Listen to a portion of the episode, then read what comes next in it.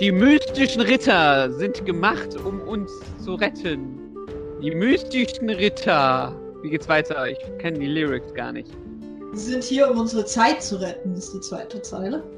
Die mystischen Ritter sind hier. Ai, Ja, jetzt sind sie hier. Jetzt sind sie hier. Und in dem Sinne sind wir jetzt auch hier. Willkommen beim Triceratops. Ja, ich bin der Tim und bei mir ist äh, die charmante. Miriam, hallo. Sehr gut. Dieser Podcast wird ganz, ganz toll. Also dieser Podcast ist natürlich ganz toll, aber diese Folge wird, glaube ich, etwas konfus. Ähm, aber ich hoffe, wir kriegen das gut hin. Das letzte Mal haben wir besprochen über die, wir haben es nicht besprochen, wir haben über die Folge 3 der Mystic Knights gesprochen und nach der Folge 3, wo ja Rowan seine Rüstung bekommen hat, reden wir jetzt über Folge 4, in der wer ihre Rüstung bekommt. Ja, es, es geht wieder, wir können wieder über Brüste reden, es geht um Deirdre. Ich würde sagen, ähm, da haben wir auch schon äh, unser Thumbnail sicher. Oh Gott, ich hab Angst. Nein, wir reden natürlich über ihre schöne Armbrust. Ach so, ja dann. Ja, wir müssen ja hier auch jugendfrei sein. Weil sie hat Und eine über Armbrüste können wir bei Mystic Knights Gott sei Dank jede Folge reden, weil die hat sie ja Genau. in jeder. Genau, toll, oder? Faszinierend. Okay. Ähm, wir sind bei dem Stand, dass, wie schon gesagt, Rowan hat bis jetzt eine Rüstung bekommen, alle anderen haben schon ihre Waffen und sie sind jetzt gerade auf der, ja, praktisch auf ihren Aventüren, um ihre Rüstungen zu suchen. Wie beginnt denn die vierte Folge, Mirni? Ja, wir beginnen in den Bergen mit einer kleinen Klettertour, denn ähm, Deirdres Rüstung befindet sich auf einem Berggipfel und dort wartet die Blitzfledermaus von Temra, heißt sie, glaube ich, voll. Und wenn Deirdre die besiegt, soll sie ihre Rüstung bekommen. Das heißt, die ganze Bande hat sich zum Klettern verabredet und steht mit Seilen an der Wand. Denn bis dahin wollen sie sie noch begleiten, den Rest muss sie natürlich wieder alleine machen. Genau, und wer hat da was dagegen? Evil Queen herself. Maeve, Maeve, Maeve. Allerdings wird die Gruppe ja vorher getrennt. Ich würde ganz kurz auf diese Kletterpartie eingehen, die praktisch sehr antiklimaktisch ist, weil ja Rowan seine, äh, sag ich jetzt mal, den Griff verliert und Deirdre versucht, ihn zu retten und durch einen gekonnten Kameraschwenk ähm, bekommt der Zuschauer mit, dass sie eigentlich keine fünf Meter vom Boden weg sind. Wah, wah, wah. Deswegen anmerken, weil ich es sehr interessant finde, dass praktisch Deirdre jetzt Rowan äh, den Hintern gerettet hätte, wenn es wirklich so schlimm gewesen wäre, was, glaube ich, in der Folge noch wichtig wird.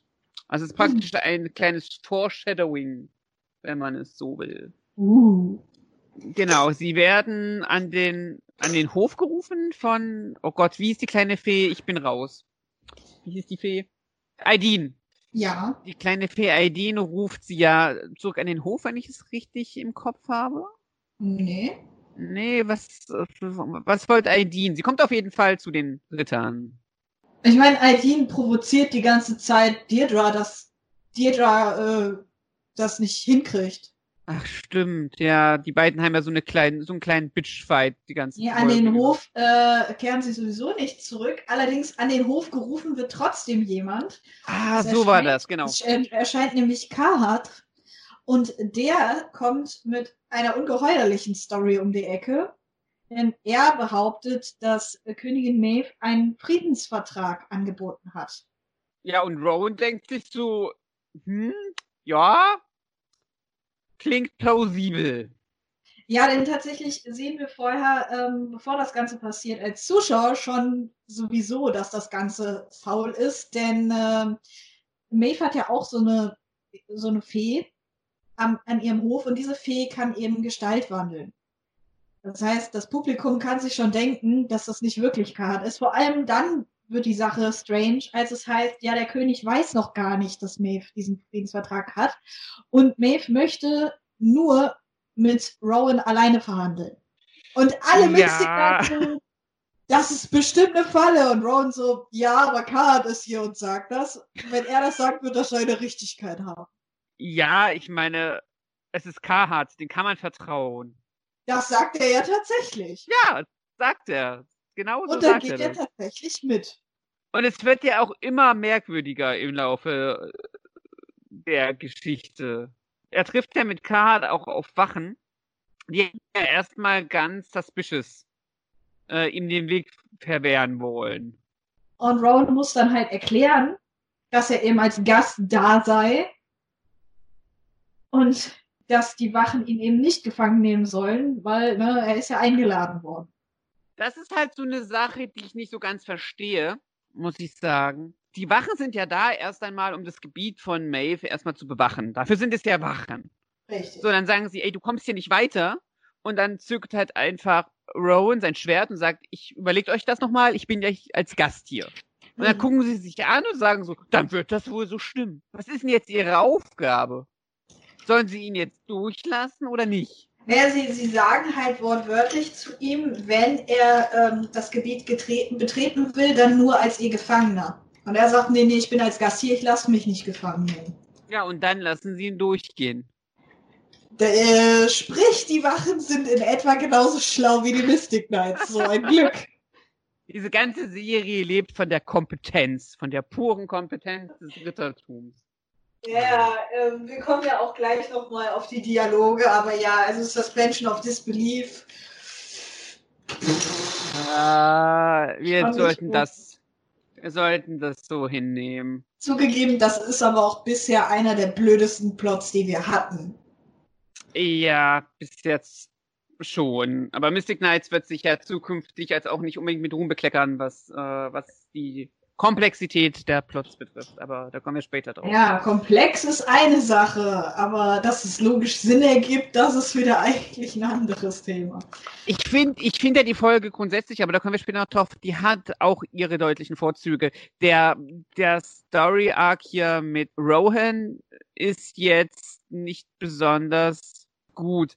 Das, ich meine, ich verstehe ja jetzt mal von der reinen Logik her, Maeve will ja im Grunde ja Rohan, solange wie er noch keine richtigen Umgang mit seiner Rüstung hat, jetzt einfach mal als, als logischen, wenn ich das jetzt logisch nachvollziehen wollen würde, ja? Wenn ich Maeve wäre, würde ich Rowan jetzt gefangen nehmen, weil er ja bis jetzt noch keinen Umgang mit seiner Rüstung hat. Weil er ist zu dem Zeitpunkt ja der einzige mystische Ritter, der eine Rüstung trägt. Ja, und sie sagt wortwörtlich in der Folge halt, um diesen Plan äh, zu rechtfertigen. Sie will ihn auch unter anderem von der Gruppe trennen, weil erstens ist er der einzige von denen, der die Rüstung hat und zweitens ist er generell der stärkste von der Gruppe. Das heißt, wenn er weg ist, sind die anderen verwundbar. Das heißt, dann sollte die Fledermaus da ihren Teil erledigen und sie sorgt dafür, dass er aus dem Weg geräumt wird. Also sie denkt halt, ne, okay, wenn ich den trenne, dann kommen die anderen eh nicht klar und wir kümmern uns dann hier, weil mit ihm alleine sollten wir fertig werden, auch wenn er der Stärkste ist. Im Grunde versucht er, die Gruppe zu demoralisieren. Das ist Genau. ja, das ist ja auch das, was, äh, wenn du Stress hast mit Leuten, dann haut zuerst den Stärksten um, weil dann äh, sind die anderen demoralisiert. Das ist so die Idee dahinter, die sie eigentlich hat oder haben sollte, wenn sie Bitte, bitte ist. nehmt das jetzt nicht als Aufforderung auf der Straße irgendwie Stress mit Leuten zu haben. Mach das bitte nicht zu Hause nach. Ja, genau. Pädagogisch wertvoll. Der PC-Rapport. Ja, Kinder, man merkt, wir sitzen schon zu lange zu Hause. Erst eineinhalb Monate. Ich komme damit klar. Ich habe erst, wie viele Serien habe ich geguckt in letzter Zeit? Zu viele. Erst anderthalb Monate sagst du, ich sitze schon fast zwei Monate hier. Ja, das ist traurig. Aber äh, reden wir über schöne Dinge. Genau, reden, wir über, reden wir über schöne Dinge. Wir haben das alles voll unter Kontrolle. schöne, schöne Dinge wie Maves schöner Plan. Ähm, denn ähm, Rowan wird ja jetzt ohne viele Umschweife an den Hof von ihr geführt. Und äh, als sie dann ähm, den Thronsaal betreten wollen, sagen die Wachen so, aber bitte ohne Schwert. Und Rowan so, pff, noch haben wir keinen Friedensvertrag äh, unterschrieben, ich gebe doch mein Schwert nicht ab. Und da sage ich Chapeau an Rowan. Er denkt zum ersten Mal mit. Ja. Und das Geile ist, Maeve ist so unfassbar sicher, dass ihr Plan funktionieren wird, dass sie ganz trocken sagt, ja, kann er euch behalten. Ist jetzt ja auch nicht so, dass er nur mit dem Schwert seine Rüstung rufen kann. Ja, ne, also, Wie gesagt, sie ist sich sehr sicher, dass ihr Plan funktioniert. Obwohl ich mich ja sowieso frage, also ich meine, es wird ja in der Serie komplett, rufen sie ja durch die Waffen ihre Rüstung, ne? Mhm. Ähm, aber jetzt mal angenommen, mal hypothetisch, ich nehme ihm die Waffe weg, könnte er dann trotzdem seine Rüstung rufen? Also ist die Rüstung wirklich an die Waffe gebunden? Oder haben sie die Rüstungen einzeln, also einzeln im Grunde? Das ist eine gute Frage, da habe ich noch nie so genau drüber nachgedacht. Müsste man jetzt tatsächlich mal äh, so den Verlauf der Serie beobachten und schauen, ob es eine Folge gibt, wo sie eben die Waffen nicht haben und dann irgendwie an ihre Rüstung kommen oder eben nicht. Manche von unseren Zuhörern haben tatsächlich die Serie schon durchgeguckt, also schon jetzt so nach 20 Jahren. Äh, Ähm, wenn ihr da irgendwie mehr wisst, könnt ihr mal in die Kommentare schreiben. Das fände ich irgendwie sehr interessant, weil ich habe die Serie noch nicht komplett durch. Ich bin praktisch genau an diesem Stand, wo wir jetzt gerade drüber diskutieren. Also ich habe bis Folge 6 geschaut, Stand heute. Gut, dann bis Folge 6 wissen wir auf jeden Fall nicht mehr als zur Folge 6. Was auch logisch ist, weil das die Folgen sind, wo sie alle ihre Rüstungen bekommen, äh, bedeutet, da ist es natürlich sinnvoll, dass sie das Gimmick noch weiter benutzen. Hin und wieder ist Mystic Knights auch sehr schlau. Sie haben durchaus ihre goldenen Momente. Denn Maeve hat ja auch einen goldenen Moment. Nämlich in dem Moment, wo sich herausstellt, dass Kahat gar nicht Kahat ist, sondern halt diese Evil Fee von Maeve. Und Rowan wirklich ernsthaft überrascht ist, dass das Ganze eine Falle war. Scheiße, Mann, das hat ja keiner kommen sehen. Und ähm, ja, es öffnet sich dann unter seinen Füßen, glaube ich, der Boden. Mhm. Und er macht dann im Laufe der Folge einen Abgang. Also Maeve macht doch ein bisschen Geplänkel mit ihm und wir schwenken noch einmal zu den anderen Mystic Knights zurück, aber effektiv wird er letzten Endes in so eine Art Untergrundarena geworfen. Ja, die praktisch aus einem echt schlechten CGI-Hintergrund besteht mal wieder. Ah, über die CGI-Effekte müssen wir gleich sowieso noch ein bisschen mehr diskutieren. Aber ähm, kommen wir zurück zu den praktischen Sachen, die wirklich da sind, nämlich Berge. Denn die anderen Mystic Knights sind ja immer noch an dem Berg und versuchen den zu erklimmen, damit Deirdre ihre Rüstung äh, kriegt. Und ähm, Ivar und Angus äh, unterhalten sich sehr angeregt darüber, wie schön sie Knoten machen können. Spoiler, so schön können sie gar keine Knoten machen, denn im Gegensatz zu Deirdre, um die sie sich sozusagen noch Sorgen machen, ob sie das überhaupt alles schafft, machen die beiden Jungs nach wenigen Metern Abflug und Deirdre erklimmt den Berg halt trotzdem alleine. Sie sind halt aber auch zwei Proleten, die komplette Folge lang sind sie, wir haben ja schon mal so ein bisschen drüber gesprochen, über Ivar und Angus. Und auch in dieser Folge merkt man, dass sie gar nicht so weit auseinander liegen, so vom Charakter was, her. Was lustig ist, weil die Folge danach äh, Ivar wieder ganz anders charakterisiert. Wir haben ja schon so ein bisschen angedeutet, dass Ivars Charakterisierung im Moment echt schwammig ist und das geht auch noch ein bisschen so weiter. Also der springt noch ein bisschen hin und her. Aber in dieser Folge ist er halt wirklich nicht die hellste Leuchte am Firmament. Toller Prinz. Der Deirdre erklimmt den Berg alleine und ist auch sehr überzeugt von ihren Kompetenzen und hängt die Jungs ab, die durch den Sturz erstmal außer Gefecht sind und am Boden liegen wie so umgekippte Käfer. Ja. Gut, dass die sowieso in Real Life nicht so weit klettern mussten, weil sonst hätten sie jetzt echt ein Problem gehabt, wenn sie auf dem Rücken stürzen von so einem Berg. Just saying. Ey, das ist Mystic Knights, hier passiert niemandem irgendwas. Gott sei Dank äh, also natürlich, was passiert ist, dass sie äh, irgendwo runterfallen. Jede Folge mindestens einmal. Inklusive natürlich auch Rowan, zu dem dann nämlich wieder zurückgeschwenkt wird nach diesem kleinen Intermezzo mit den anderen dreien. Und ähm, Rowan begegnet nämlich dem titelgebenden Wolfshund. Also die Folge heißt Der Wolfshund. Ich glaube, das haben wir noch gar nicht gesagt. Das stimmt, ja. Und der soll in diesen Katakomben lauern, wo er dann landet. In üblicher Manier ist Rowan eigentlich noch ziemlich gut drauf und klopft ein paar Sprüche. Er ist auch nicht alleine dort, denn Aileen ist ja mit ihm mitgeflogen und begleitet ihn. Und ähm, da kommt dann auch mein absolutes Lieblingszitat aus der Folge. Ähm, es geht irgendwie, komm raus, Wolfshund, ich mache eine Miezekatze aus dir. Das ist doch erstmal eine, äh, eine gute Kampfansage. Kampfgeist hat er. Richtig. Und noch tolle Sprüche dazu. ich weiß zwar nicht, wie sich das dann in der Praxis äh, ergeben hätte, aus dem Wolfshund eine mieze Katze zu machen. Aber okay. Das Problem an der Sache ist, von wegen komm raus, Wolfshund, er sieht diesen Hund erstmal eine ganze Weile nicht. Das ist einerseits, finde ich, ist das eigentlich ein ganz netter Trick, um ihn in Bedrängnis zu bringen.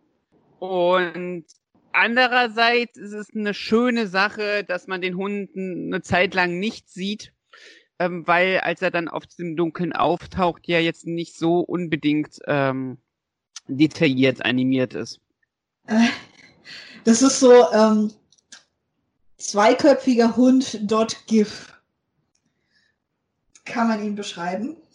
Von der Optik her. Also, also er sieht so ein bisschen aus wie so eine Prototyp-Version von Fluffy aus äh, Harry Potter und der Stein der Weisen, nur mit einem Kopf weniger. Mm, ist also ein zweiköpfiger Hund. Ja. Und die Kampfszenen, also er versucht schon irgendwie den Hund zu bekämpfen mit seinem Schwert. Wir haben das ja schon mal kurz ausdiskutiert, schon in den vorherigen Folgen. Es ist halt einfach Rohan, also wenn sie wirklich im Bild zusammen zu sehen sind, meistens ist es ein Hin und Her geschneidet zwischen Szenen des bellenden Hundes und ähm, Rowan, der irgendwie mit dem Schwert auf die Kamera einhaut. Wenn sie zusammen in einem Bild sind, hat man Rowan von einem sehr, also er ist auch sehr deutlich nicht sauber ausgeschnitten. Die Ausleuchtung haut nicht ganz hin vor diesem CGI-Hintergrund mit den vielen Säulen ähm, in der Höhle und neben ihm steht der Hund und er schlägt auf den Hund und es hat halt alles überhaupt keinen Impact, wenn sie irgendwie, sie reagieren beide total unterschiedlich. Du merkst, dass er nicht weiß, was er da eigentlich macht und der Hund hüpft immer so hin und her und weicht so ein bisschen aus. Und die Umschnitte passen halt, also wenn man diese Nahaufnahme hat, wo praktisch man der Hund ist und Rowan auf einem draufschlägt als Zuschauer, da hat man halt einfach, da passen auch überhaupt nicht die Abstände. Ja, ich meine, das Interessante ist, ähm, im Laufe des Kampfes ruft er auch unter anderem dann seine Rüstung, weil er merkt, dass er nicht so gut klarkommt. Hier wird darauf eingegangen, witzigerweise überbrückt das ganz gut, dass der Hund nur CGI ist, dass er diesen Hund auch nicht irgendwie trifft, dass er überhaupt keinen Schaden bei ihm macht. Sprich, Rowan geht ziemlich der Arsch auf Grundeis, auf gut Deutsch gesagt. Und ähm, er ruft dann auch während des Kampfes zwischendurch Aideen um Hilfe, als er den Hund nämlich nicht sieht. Aber es kommt keine Antwort, denn Aideen sucht nach Hilfe. So kommt sie nämlich wieder zu Deirdre, die inzwischen eben bei der Fledermaus angekommen war und gegen diese kämpft. Einerseits, Gott sei Dank, ist die Fledermaus ein Typ in einem Anzug, also ein praktischer Effekt. Andererseits wir haben ja schon angedeutet letztes Mal, dass die Kampfchoreos echt nicht so gut sind in Mystic Knights. Es wirkt alles sehr behäbig und der Kampf lebt überwiegend davon, dass die beiden sich die ganze Zeit Sprüche an den Kopf hauen. Die bei weitem nicht so entertaining sind wie die von Rowan, weil Deirdre nicht so harte Sprüche klopft. Aber äh, immerhin, das Geplänkel ist ganz interessant, denn die Fledermaus so, wow, du wirst mich nie besiegen. Und Deirdre so, ha, du mich auch nicht. Ich finde, hier fällt das aber auch weniger auf, dass sie, dass dieser Kampf etwas, etwas behäbiger ist. Das liegt aber hauptsächlich daran, dass sowohl die Fledermaus als auch Deirdre Fernkampfwaffen haben. Also die mhm. Fledermaus hat so einen großen Boomerang, Deirdre hat ihre Armbrust und sie stehen deutlich auf Abstand und die Fledermaus ist halt auch so sehr, sehr gechillt und ist halt von Anfang an auf Abstand. Das heißt, man braucht nicht unbedingt hier diese körperliche Konfrontation. Finde ich zumindestens das fällt wenn wir jetzt die vorherige Folge uns mal angucken, da fällt das schon mehr auf, weil ein Schwert, du brauchst den Kontakt. Das stimmt. Also das sieht hier besser aus, äh, bis auf den einen äh, Effekt, wo die Fledermaus über eine Attacke von Deirdre drüber springt und der Sprung ist halt komplett CGI. Also das ist einfach nur, die Fledermaus wird ausgeschnitten, ein Stück höher im Bild geschoben und wieder runtergesetzt. Das ist nicht ganz so optimal. Aber grundsätzlich funktioniert das auf jeden Fall besser als der Schwertkampf aus der letzten Folge. Ich möchte kurz anmerken, dass einfach nur zum Verständnis, also bei diesem Sprung, wie du ihn nennst, das ist im Grunde kein Sprung. Die Fledermaus steht aufrecht und Deirdres Schuss kommt und dann müsst ihr euch das wirklich vorstellen, ihr habt ein Bild bei Photoshop ausgeschnitten, wie die Fledermaus steht und wir verschieben dieses Bild einfach um drei Zentimeter nach oben und dann wieder nach unten. Das heißt, im Grunde springt die Fledermaus noch nicht mal. Sie macht noch nicht mal den Ansatz zu springen, sondern sie steht einfach da und es geht flupp nach oben und flupp wieder nach unten. Das sollte darstellen, dass sie fliegt, aber da sie halt wirklich nichts tut, hat das halt nicht so gut funktioniert. Wollte ich nur kurz bemerken. Was aber gut funktioniert, ist äh, Aidins Plan, Hilfe zu holen, denn sie erreicht letzten Endes Deirdre und sagt, oh Deirdre, hey, äh, Problem hier und da. Und Deirdre sagt, na, buh, was willst du hier? Ich muss das alleine machen. Ich krieg das schon hin. Ja, ich will dir ja auch gar nicht helfen, erwidert Aideen, aber ich brauche deine Hilfe oder vielmehr Rowan. Ja, hm, Problem ist, Deirdre kann er jetzt nicht weg. Das heißt, sie, sie sagt dann auch so ein bisschen so, man muss sich das so vorstellen, ja gut, ich mache das hier noch eben und dann komme ich. und äh, sie macht auch tatsächlich eben allerdings, naja, wie das so ist, wenn man sich im Kampf von jemandem, der neu dazukommt, ablenken las, lässt. Ähm, Aideen wird halt von der Fledermaus angegriffen und verletzt, ähm, kann nicht mehr fliegen, woraufhin Deirdre sie dann halt auch erstmal beschützen muss. Das ist unser kleiner Bonding-Moment zwischen den beiden Mädels. Wollte ich, das, das wollte ich gerade sagen, nachdem sie sich so angebitscht haben. Mhm. Und ähm, ja, äh, Gott sei Dank schafft Deirdre es dann auch relativ schnell, die Fledermaus zu besiegen und ihre Rüstung zu rufen. Und es stellt sich heraus, dass Aileen relativ robust ist und dass es ihr sehr schnell wieder gut ist und sie sehr schnell wieder fliegen kann. Und die beiden machen sich daraufhin also auf, um Rowan zu helfen. Zuallererst hast du ja die wichtigste Sache einfach vergessen. Welche? Wie, naja, wie Deirdre einfach heroisch die Fledermaus besiegte und ihre Rüstung erhielt. Achso, das habe ich doch gesagt, oder habe ich das, hä? Hab ich das nicht ich gesagt? Im, ich werde es im Schnitt ähm, nochmal hören, aber ich glaube, du warst, das hast du, glaube ich, ausgelassen. Aber auf jeden Fall ähm, schaffen sie es, die Fledermaus zu besiegen. Was ganz nett ist, ähm, weil im Grunde schießt sie die Fledermaus irgendwie in den Himmel und das ist so Team Rocket-like, äh, dass die Fledermaus irgendwann so ein kleiner Punkt wird. Es hat dann nur noch ge gefehlt, so ähm, das war mal wieder ein Schuss in den Ofen. Dazu die Frage von wegen, ne, Team Rocket kommt ja auch immer wieder. Nachdem wir ja am Ende der letzten Folge gesehen hatten, dass der dortige Gegner noch nicht ganz besiegt ist, könnte es also durchaus sein, dass die Fledermaus eventuell auch nochmal wiederkommt. Hm, ich glaube, wenn ich es richtig im Kopf habe, aber wirklich, ich weiß es nicht. Ich glaube, später kommen alle äh, Wächter der Rüstungen nochmal vor. Würde Sinn ergeben, weil auch hier sieht man ja wieder nicht, wie wirklich das Ende des äh, Gegners erreicht ist.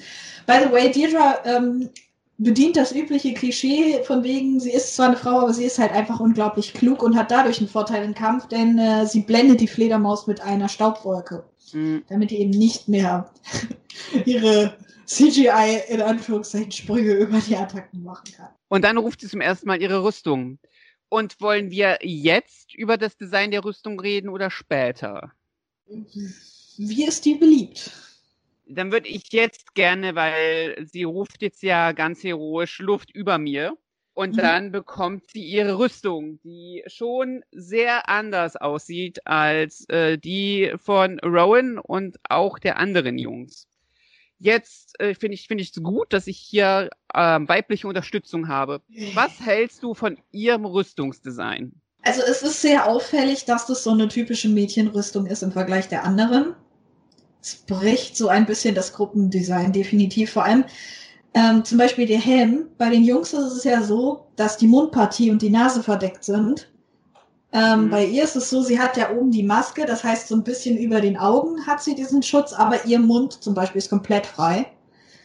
Äh, davon ab, dass sie eben auch, sie hat auch kein Anzug irgendwie drunter. Das heißt, dadurch, wie die, dass die Rüstung wie so ein Kleid designt ist, ihre Arme und ihre Beine sind bis auf Arm- äh, und Beinpanzerung komplett nackt.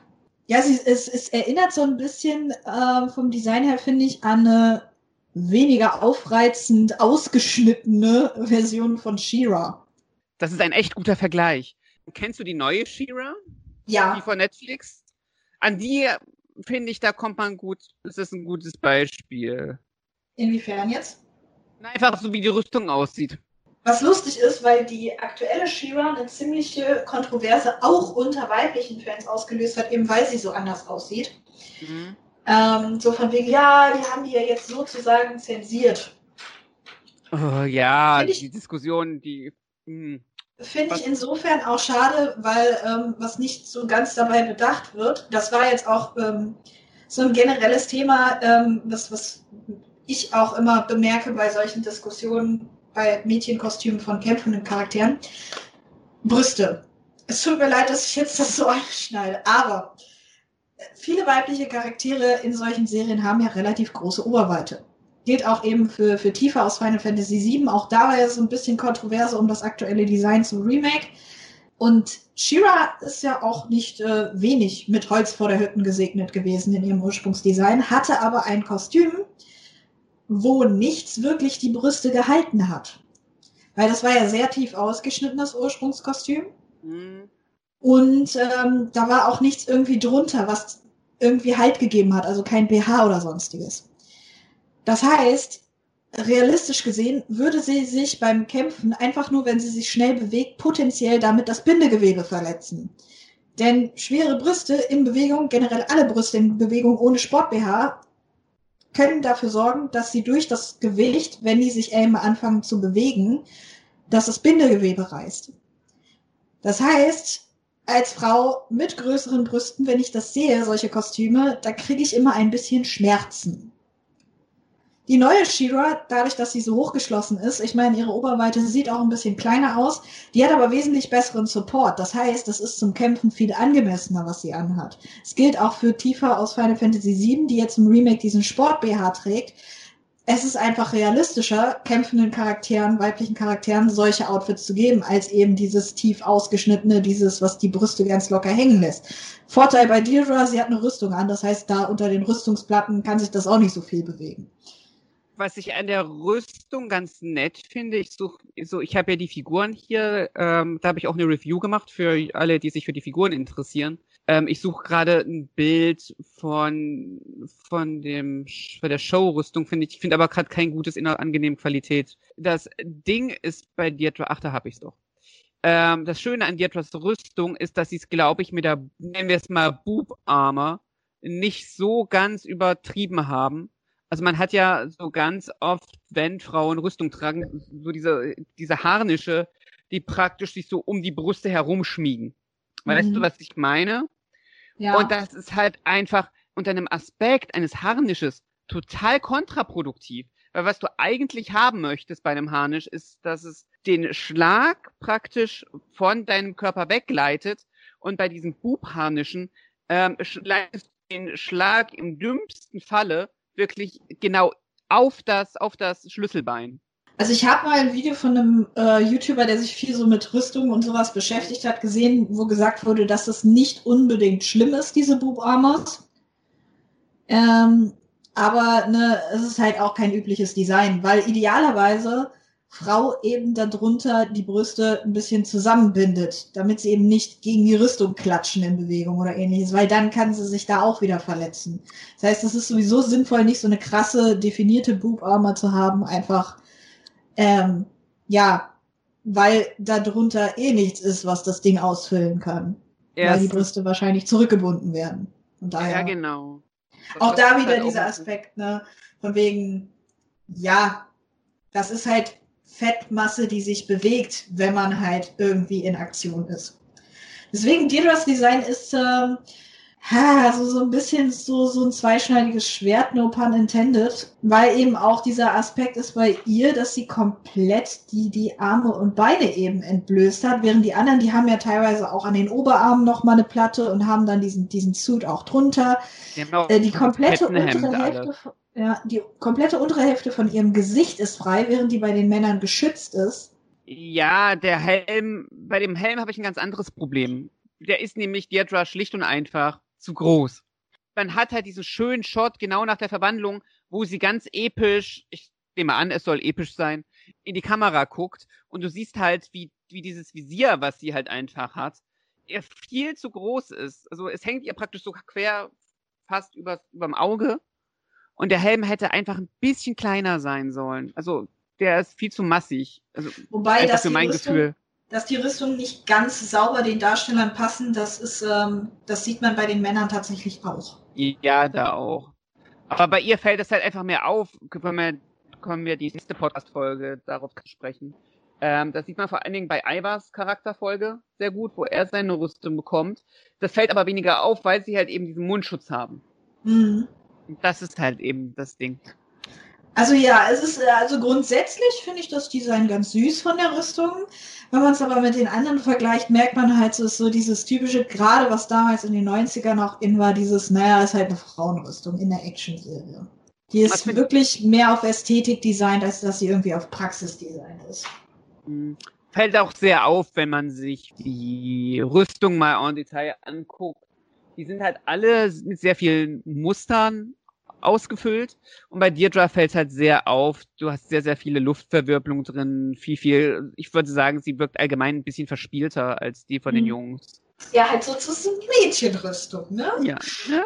Findest du das gut oder schlecht? So als Frau. Äh, sagen wir so, ich bin ja grundsätzlich jemand, der jetzt nicht überall sofort Sexismus schreit, wenn man irgendein feminines Design sieht. Allerdings muss ich auch sagen, ich, so hübsch das auch ist, dadurch, dass es die Ästhetik des Teams bricht, einmal stört es mich und wie gesagt, das ist halt auch so ein bisschen schwierig, weil sie halt weniger geschützt ist als die anderen. Ja, sie ist eine Fernkämpferin, aber naja, wenn, wenn die Hälfte ihres Körpers frei liegt, ist es auch im Fernkampf irgendwie ein ganz großes Problem. Von daher wäre es ja. vielleicht sinnvoll gewesen, wenn sie wenigstens so einen Undersuit gehabt hätte, dass sie so minimalen Schutz hat. Mhm. Das hätte genau. ja schon viel ausgemacht bei ihr. Oder eben wirklich, dass sie keinen Undersuit hat, aber wie auch Rowan zum Beispiel an den Oberarmen noch mal eine Platte. Genau. Das ja, hätte ich halt auch schöner gefunden. Bisschen einheitlicher wäre schön gewesen. Und das wäre ja auch, äh, äh, es ist so, so ein Standard-Trope, dass Frauen halt, wenn sie irgendwie maskiert sind, dass sie eben nur die Augen verdecken. Aber gerade bei Frauen ist es ja eigentlich immer so, ne, boah, bloß nicht aufs Gesicht zielen. Warum dann das komplette Gesicht als Angriffsfläche lassen? Es ist interessant, dass man bei den Frauen, bei den Designs mehr die Mimik sehen muss anscheinend als bei den mhm. Männern. Hast du noch ein anderes Beispiel, wo das so ist? Ich überlege jetzt gerade, was ich generell so für, für Designs habe, wo irgendwie so, so, so Helme oder sowas bei sind. Ähm, habe ich jetzt nicht konkret intuitiv, aber ähm, wo ich gerade so ein bisschen dran denken musste, aufgrund der Maske eben, äh, ist halt Portrin. Wenn wir schon bei Jack ah, Die ja. hat ja auch einfach nur eine Maske. Gut zugegeben, bei Portrin, die kämpft auch nicht viel aktiv. Das ist ja keine richtige Actionheldin in dem Sinne. Mhm. Ähm, dadurch, dass sie eben auch noch wirklich dieses ganze Zaubergeschnarz hat und so, ähm, ist es bei ihr nicht ganz so krass, aber auch da, ne? Es ist wirklich nur wieder der obere Teil des Gesichtes maskiert. Was halt lustig ist, weil niemand schnallt, dass sie Poitrin ist, obwohl es, ne, wenn du nur die Augen maskiert, nicht so schwer sein sollte. Mhm. Wieder andersrum, Taxido Mask hat jetzt auch nicht die beste Verkleidung gehabt mit seiner Maske. Aber in Sailor Moon wird halt auch immer so ein bisschen, schwingt das Element mit, weil die halt eben diese magische Verwandlung haben, erkennst du es auch nicht, obwohl man die Gesichter relativ gut sieht und die gleichen Frisuren haben. Also Magie ist immer ein gutes Argument. Aber hier, wenn es eine Rüstung ist zum Schutz, hast du eigentlich keine Ausrede, warum man das Gesicht so krass freilassen sollte. Long story short. Schwierig. Schwierig. Wer auch damit nicht klarkommt mit zu viel Weiblichkeit, das sind auch Iba und Angus, die irgendwie am Fuß des Berges irgendwie darüber philosophieren, was wohl ist, wenn Deirdre den Kampf nicht gewinnt. Ja, ja, sie verlieren, äh, wie Iva so schön sagt, eine fähige Anführerin, woraufhin ihn dann äh, Angus korrigiert, eine attraktive, fähige Anführerin. Schön, dass er trotzdem noch das fähig gesagt hat. Ja, das ist, ähm, die beiden kann man auch nicht alleine lassen. Wobei man hier dazu sagen muss, was mir aufgefallen ist ab dem Zeitpunkt, also ich meine davon ab, dass alle sowieso öfter mal kommentieren, wie schön doch Deirdre ist, äh, wo wir wieder bei den Frauenklischees sind und so. Mit Angus und Deirdre scheint sich so ein, so ein, so ein, zumindest für ein, zwei Folgen so ein kleiner Subplot zu entwickeln. Ich weiß nicht mehr, wie es weiterging mit den beiden. Aber auch Deirdre sagt einige Folgen später, wie hübsch Angus doch sei. Oh. Deswegen bin ich mal gespannt, ob sie da irgendwas mit gemacht haben. Ich weiß es halt echt nicht mehr, ob da irgendwie mehr draus geworden ist. Ich Aber gerade bei. Angus wird's halt, wird's halt auch sehr betont. Ich meine, dass die anderen sie hübsch finden, das ist, wie gesagt, ähm, so, so, so Running Gag. Also auch Rowan sagt ja öfter mal, wie hübsch sie ist. Sagen wir es einfach mal kurz. Alle stehen auf Deirdre. Wahrscheinlich steht auch Edine auf Deirdre. Man weiß es nicht. Maeve wahrscheinlich auch. Ja, aber ähm, wie gesagt, da ist es mir halt aufgefallen, weil ich eben die anderen Folgen so ein bisschen back-to-back geguckt habe und in der Angus-Folge wird es eben aufgegriffen, dass sie halt auch nochmal sagt, dass sie ihn ganz hübsch findet. Also keine Ahnung, ob da noch was draus wird. Wir werden es dann wahrscheinlich irgendwie im Laufe der Zeit feststellen oder eben nicht. Das finde ich ganz interessant. Also, ne, wie gesagt, dass äh, die anderen ihre Schönheit kommentieren, ist aber durchaus gerade in der Folge üblich. Also ich glaube, in der Folge sagt auch Rowan dann nochmal, dass sie sehr hübsch sei. Und sie ist äh, ziemlich am struggeln, dass sie sich ihm gegenüber als kompetent erweist. Ich finde, das ist so bis heute eigentlich so das Problem von Frauen in Führungspositionen bis heute, oder? Jetzt mal Mhm. ohne zu viel über Feminismus und Gleichberechtigung jetzt abzudriften. Aber ich finde, Deirdre zeigt es eigentlich schon sehr gut, wo das Problem einfach liegt. Was ganz witzig ist, da kommen wir dann in der Eiber-Folge noch zu, dass da nochmal, also die Folge fühlt sich ein bisschen anders an in der Hinsicht, wie die Jungs mit Deirdre interagieren. Wie gesagt, da kommen wir dann noch zu, aber ne, also hier ist es halt schon extrem so, ja, schaffst du das denn auch? Und sie kriegt das halt alles locker hin und die Jungs sind die, die strugglen. By the way, Angus und Ivar erklimmen dann ja trotzdem noch zumindest ein Stück weit den Berg und müssen halt feststellen, dass Deirdre weg ist. Und die fragen sich halt auch, warum braucht die denn überhaupt generell so lange? Nicht, dass sie jetzt tot ist. Was sie natürlich nicht ist, denn wir sehen, dass sie einfach nur nicht da ist, weil sie zu Rowan geeilt ist. Denn dem sollte sie ja helfen. Gegen den CGI-Wolfshund. Und das finde ich sehr schön, weil hier haben wir den Trope einfach, dass wir hier den holden Ritter in Not haben, der von der Prinzessin gerettet wird.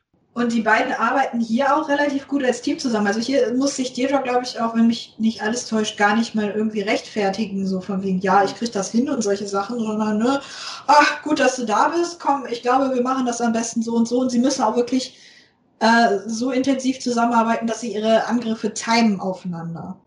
Ja, und Aidin hilft ja auch, dadurch, dass sie den Hund mit zwei leckeren Knochen ablenkt. Ja, was sagt sie? Irgendwer von denen sagt dann auch noch, äh, du kleiner Wuff oder so zu dem Hund. Also wie gesagt, die Dialoge sind wieder zum Brüllen hier. Was auch immer die Dialogschreiber damals genommen haben, es muss ziemlich gut gewesen sein. Ich kann Ähm. mir sehr gut vorstellen, dass es halt einfach sehr, sehr so dynamisch entstanden Ich finde es vor allem sehr witzig, ne? Also äh, Eileen ruft ja diese Knochen herbei, um den Hund abzulenken und es sind zwei Köpfe, also hat sie auch wirklich zwei. Das fand ich irgendwie total süß. Naja, durch die Ablenkung haben dann die anderen natürlich Zeit, ihre Attacke zu timen und lo and behold, sie schaffen es natürlich mit vereinten Kräften. Naja, und während, während sich dann eben die anderen beiden noch wundern, ob Deirdre jetzt tot ist und darüber reden, dass sie wahrscheinlich eine ganz super tolle Königin geworden ist und dass sie ja jetzt diese fähige, attraktive Anführerin verloren haben, kommen halt die beiden eben zu den anderen zurück wie auch immer sie jetzt genau aus diesen Katakomben rausgekommen sind. Die Frage ist, wie ist Deirdre überhaupt reingekommen? Das auch. Also irgend, also ich meine gut, Aldin muss ja irgendeinen Aus- und Eingang gefunden haben. Ich frage mich an dieser Stelle aber, wie die Distanzen sind, weil die relativ schnell von A nach B gekommen sind. Das ist ja bei Mystic Knights öfters so. Das stimmt. Die teleportieren sich einfach. Die laufen sehr, die laufen sehr schnell. Zur Fantasy-Serie. Kurz und gut, ähm, Deirdre bedankt sich dann bei den Herren für die Grabrede und meinte aber, dass sie doch ein wenig früh gekommen sei. Und alle freuen sich, dass Deirdre und Rowan zurück sind. Und dann gibt's noch eine kleine Szene innerhalb der Burg, wo wir nochmal vom König und von Kahab äh, deutlich äh, gesagt bekommen, dass, ähm, dass ja Zusammenarbeit und Teamwork voll wichtig ist. Und dass Rowan ganz schön dämlich war. Ja, für die Kinder, die es noch nicht gemerkt haben. Finde ich aber auch insofern ganz gut, dass halt sein Handeln, dass er da so, so unbedacht daran gegangen ist, durchaus Konsequenzen hat. Und vor allen Dingen von den anderen Charakteren reflektiert wird. Dass nicht ganz Kells voller naiver Idioten ist. Und Karl betont dann auch nochmal, ähm, was sowieso schon die rote Flagge für, für den Zuschauer auch gewesen ist. er würde niemals, ohne den König einzuweihen, solch eine Friedensverhandlung eben führen.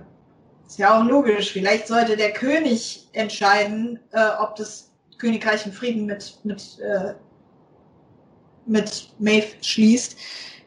Also vielleicht ne, nicht ein dahergelaufener Druidenlehrling. Ja. Ah, sinnvoll. Ist durchaus sinnvoll.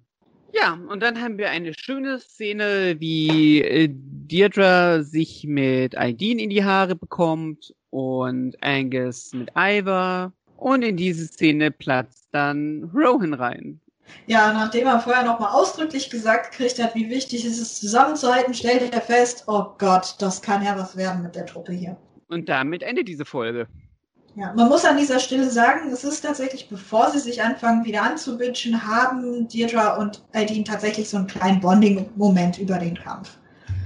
Der dadurch zerstört wird, dass Aideen wieder ihre Bitch-Persönlichkeit raushängen lässt und sagt, nee, aber eigentlich war das ja voll schlecht, was du gemacht hast. Aber allgemein, die beiden, die bitchen sich ja noch eine Weile ein bisschen an. Womit wir wieder bei den Frauenklischees wären, nicht wahr? Ja, tja, ich glaube, das wird uns noch eine Weile begleiten. Das ist eine Serie aus den 90ern, da kommen wir nicht drum rum. Ja, genau. Erstens das. Aber ich finde zumindest hat man tolle Momente. So einfach so, wie oft sie einfach den Jungs den Arsch rettet.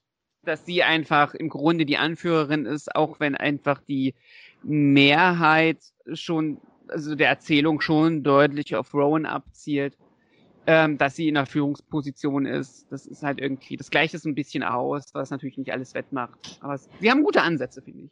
Ja, vor allem Tira hatte eben, weil sie ja auch die Prinzessin ist, ein gewisses Maß an Autorität und man merkt halt auch, ne, dass sie immer wieder auch als sehr fähig dargestellt wird. Also es ist nicht so, dass sie halt so, so, so ein so ein Airhead, so, so ein nettes, niedliches, kleines Prinzessin ist, was sich nicht so viele Gedanken macht, sondern man merkt halt schon, dass die Serie sehr darauf bedacht ist, auch zu zeigen, dass Deirdre wenn sie dann irgendwann mal das Erbe ihres Vaters antritt, dass sie halt wirklich da ganz gut sich um Kels kümmern würde. Die ist zwar in etwa so scheiße naiv wie der Rest der Mystic Knights, aber sie ist halt. Wir brauchen Charaktere, die am Anfang dumm sind, damit sie im Laufe der Serie daran wachsen können. Die Frage ist, tun sie das? Das kriegen wir dann zu sehen, wenn wir die nächsten Folgen diskutieren. Das war schon wieder, wir sind schon wieder so in diese Schiene abgerutscht, darüber zu reden, wie, wie viel Schlechtes in Mystic Knights ist. Also nochmal Disclaimer. Wir finden die Serie nicht grundsätzlich scheiße. Ich fühle mich gut unterhalten, aber die Serie hat, das ist teilweise aufgrund der Zeit, in der sie entstanden ist, teilweise aber auch aufgrund des Budgets und solcher Faktoren. Es ist halt einmal so, die hat halt ihre Schwächen. Ja, wie eigentlich jede Serie. Und ich weiß nicht, ob du dir und die Podcast-Folgen von mir und Robin angehört hast. Wir haben ja auch über Mighty Morphin gesprochen, über die allererste Folge.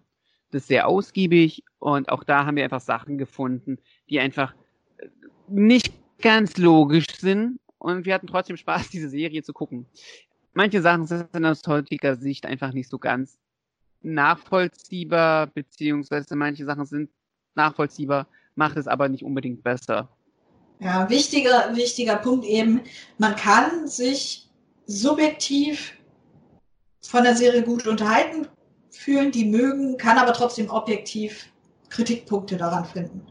Also so 100% objektiv ist man ja niemals. Also ich will jetzt nicht zu weit in die Philosophie abrutschen, aber es gibt halt so diese technischen Faktoren, selbst wenn man die kritisiert, wie das geschrieben ist, solche Sachen, heißt es nicht, dass man nicht Spaß mit der Serie haben kann. Und das muss man Mystic Knights lassen. Es ist durchaus eine unterhaltsame Serie, doch. Total. Und ohne, ohne die Erfahrung, die jetzt einfach, wir machen uns ja vor allen Dingen über die CGI-Sachen ganz oft lustig. Ohne die Erfahrung, dass es so nicht funktioniert hat, wäre man, glaube ich, irgendwann überhaupt nicht auf die Idee gekommen, irgendwann Motion Capturing zu machen.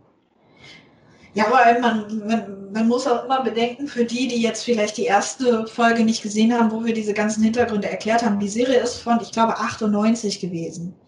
Das heißt, damals war CGI und so weiter generell nicht so weit. Die haben ein sehr geringes Budget gehabt und man merkt halt auch, dass in vielen Punkten einfach die Erfahrung gefehlt hat. Ne, also die Action-Choreografien. Wenn du das jetzt direkt mit sowas wie Power Rangers vergleichst, sind die wesentlich schlechter. Das liegt aber auch daran, dass bei Power Rangers viel Expertise aus Japan eingeflossen ist, beziehungsweise vieles ja direktes japanische Bildmaterial war, wo du halt merkst, dass die das Tokusatsu in der Form, auch mit diesen ganzen Action-Sequenzen und so, dass die das schon sehr, sehr lange machen. Mystic Knights war ja so, so ein bisschen so, so, so ich glaube, das war auch eine der wenigen Serien, die überhaupt komplett von, von Saban selbst gemacht mhm. wurde. Das war also wirklich absolutes Neuland, wo die keine Expertise irgendwie hatten für. Dafür haben sie sich echt gut gemacht, muss man ihnen ja lassen. Ich würde noch nicht mal sagen, dass sie keine Expertise hatten. Das Ding ist einfach, ähm, du merkst der Serie deutlich an, dass äh, wir ein komplett irisches Team hatten. Das haben wir schon in der ersten Folge besprochen. Und das bedeutet, du hast, du hattest definitiv bei Saban, bei Power Rangers, bei Big Bad Beetleborgs und ich würde leider auch sogar sagen bei Masqueradeur, also der sehr verunglücksten Variante von Kamen Rider. Hast, hattest du Leute, die wussten, wie Suit Acting funktioniert? Du hattest Leute, die mit Action-Szenen doch relativ gut klarkamen, weil sie natürlich auch Expertise aus Japan hatten. Genau, aber du das hattest Leute und einfach in in ähm, es war ein komplett irisches Team. Ja. Das muss man halt auch. Es war unter Sabans Schirmherrschaft, aber es waren größtenteils Iren und Briten, die daran gearbeitet hatten und die Expertise aus den USA war einfach dort meines Erachtens nach nicht sehr gegeben. Außerdem war das Ding, dass natürlich in Japan, wir haben ja bis heute zum Beispiel Sortkämpfe im Suit, was deutlich wird, wenn wir uns mal angucken, wie Power Rangers, wenn man einfach, weil es das einzige ist, was sich gehalten hat, einfach in diesem amerikanischen Tokusatsu-Bereich, ähm, uns halt einfach heute und so durchweg einfach Szenen angucken, die die Amerikaner selbst gedreht haben, dann merkst du einfach, dass Amerikaner, wenn sie können, versuchen, mit Computer zu arbeiten. Und dieses ganze Suit-Acting und ähm, das Ganze, ich, wir stecken Leute in Gummianzüge und bauen Modellstätte, ist schon was sehr Japanisches, was dort eine gewisse Tradition hat. Und jetzt mal ganz ehrlich, ich habe mal geguckt, Mystic Knights wurde ja 1898, so lange nun auch wieder nicht, aber 1998 ähm, wurde es ja ausgestrahlt, also können wir davon ausgehen, dass es 97 gedreht wurde, wenn ich es richtig im Kopf habe. Mhm. Zumindest konzipiert wurde. Und wenn wir Filme von 19 98 angucken, ne, ich habe da jetzt mal geguckt, dann haben wir einfach solche Sachen wie Armageddon, wir haben Sachen wie Dr. Doolittle, wie, wie der Godzilla von Roland Emmerich. Ähm, und wenn man die halt einfach so, einfach um sich das mal ins Gedächtnis zu rufen, was wir da für Filme einfach hatten und dass die halt auch nicht, wenn du die heute anguckst, voll die tollen CGI-Sachen haben. Sie waren besser als Mystic Knights, aber das ist durch einen ganz einfachen Faktor ähm, zu bestimmen, warum das so war, nämlich Geld. Ja. Das ist generell übrigens was, was ich an dieser Stelle mal sagen möchte, was in der Tokusatsu-Diskussion mir sehr oft aufgefallen ist, wenn sich über vor allem CGI in Tokusatsu beschwert wird oder auch generell bei Leuten, die da nicht so drin sind über ähm, die Suits, gerade die Gummianzüge von den Kaijin und so. Bedenkt bitte, ja, Hollywood-Filme und Netflix-Serien sehen besser aus, die haben aber auch das doppelt und dreifache an Budget. Das Richtig. ist was, was viele nicht bedenken, dass Geld ein riesiger Faktor darin ist, ob sowas gut aussieht oder eben nicht. Zeit ist Geld. Ja. Du kannst den Leuten die Zeit nur geben, um Sachen gut zu animieren, wenn du nun Geld in die Hand hast, weil Leute wollen bezahlt werden. Und wir reden hier von Mystic Knight Staffel 1. Und da nimmt, also grundsätzlich bei allen Serien, das ist bis heute so, Leute nehmen sehr ungerne Geld in die Hand für die erste Staffel für von Serien. Selbst bei Game of Thrones. Und auch beim Kinderfernsehen. Aber zum Beispiel auch bei Game of Thrones. Game of Thrones konnte sich das leisten, durch, dadurch, dass sie sich ein paar Kniffe gemacht haben. Guckt die erste Staffel an und ihr werdet sehen, dass eigentlich gar nicht so viel animiert wurde. Und die großen Schlachten halt auch ausfallen und niemals explizit gezeigt werden. Und das sind alles so Tricks, die halt einfach grundsätzlich die bei ersten Staffeln irgendwie immer mitschwingen. Einfach diese Geldsache. Und da muss man ein bisschen haushalten. Und wir haben hier reden hier von Mystic Knights, wo man einfach probiert hat, sich in nochmal ein komplett neues Terrain zu wagen, dadurch, dass man alles selbst gemacht hat. Sprich, äh, long story short, wir klingen oft sehr negativ, wenn wir darüber reden. Das heißt aber nicht, dass wir die Serie nicht sehr mögen. Wir kommentieren einfach nur das, was wir sehen. Genau, und es gibt ja auch schöne Momente, wie ich schon gesagt habe. Ähm, ich finde halt diese Szene mit, mit Deirdre richtig toll, wie sie einfach Rowan den Arsch rettet. Ich finde es auch ganz zauberhaft, einfach mal um die positiven Sachen zu, anzumerken, in diesem Kampf zwischen Rowan und dem, und dem Wolfshund gibt es tatsächlich einige Shots, wo, wo sie mit der Kamera sehr nah dran sind, wo nicht nach außen so viel Platz ist und dann nach unten oder nach vorne, wo das richtig dynamisch aussieht und du weniger siehst, dass er einfach ins Nichts schlägt. Und dann arbeitet man auch mit solchen Sachen wie, wie so ein Dutch Angle. Also aus der, also praktisch, man, man dreht die Kamera so ein bisschen.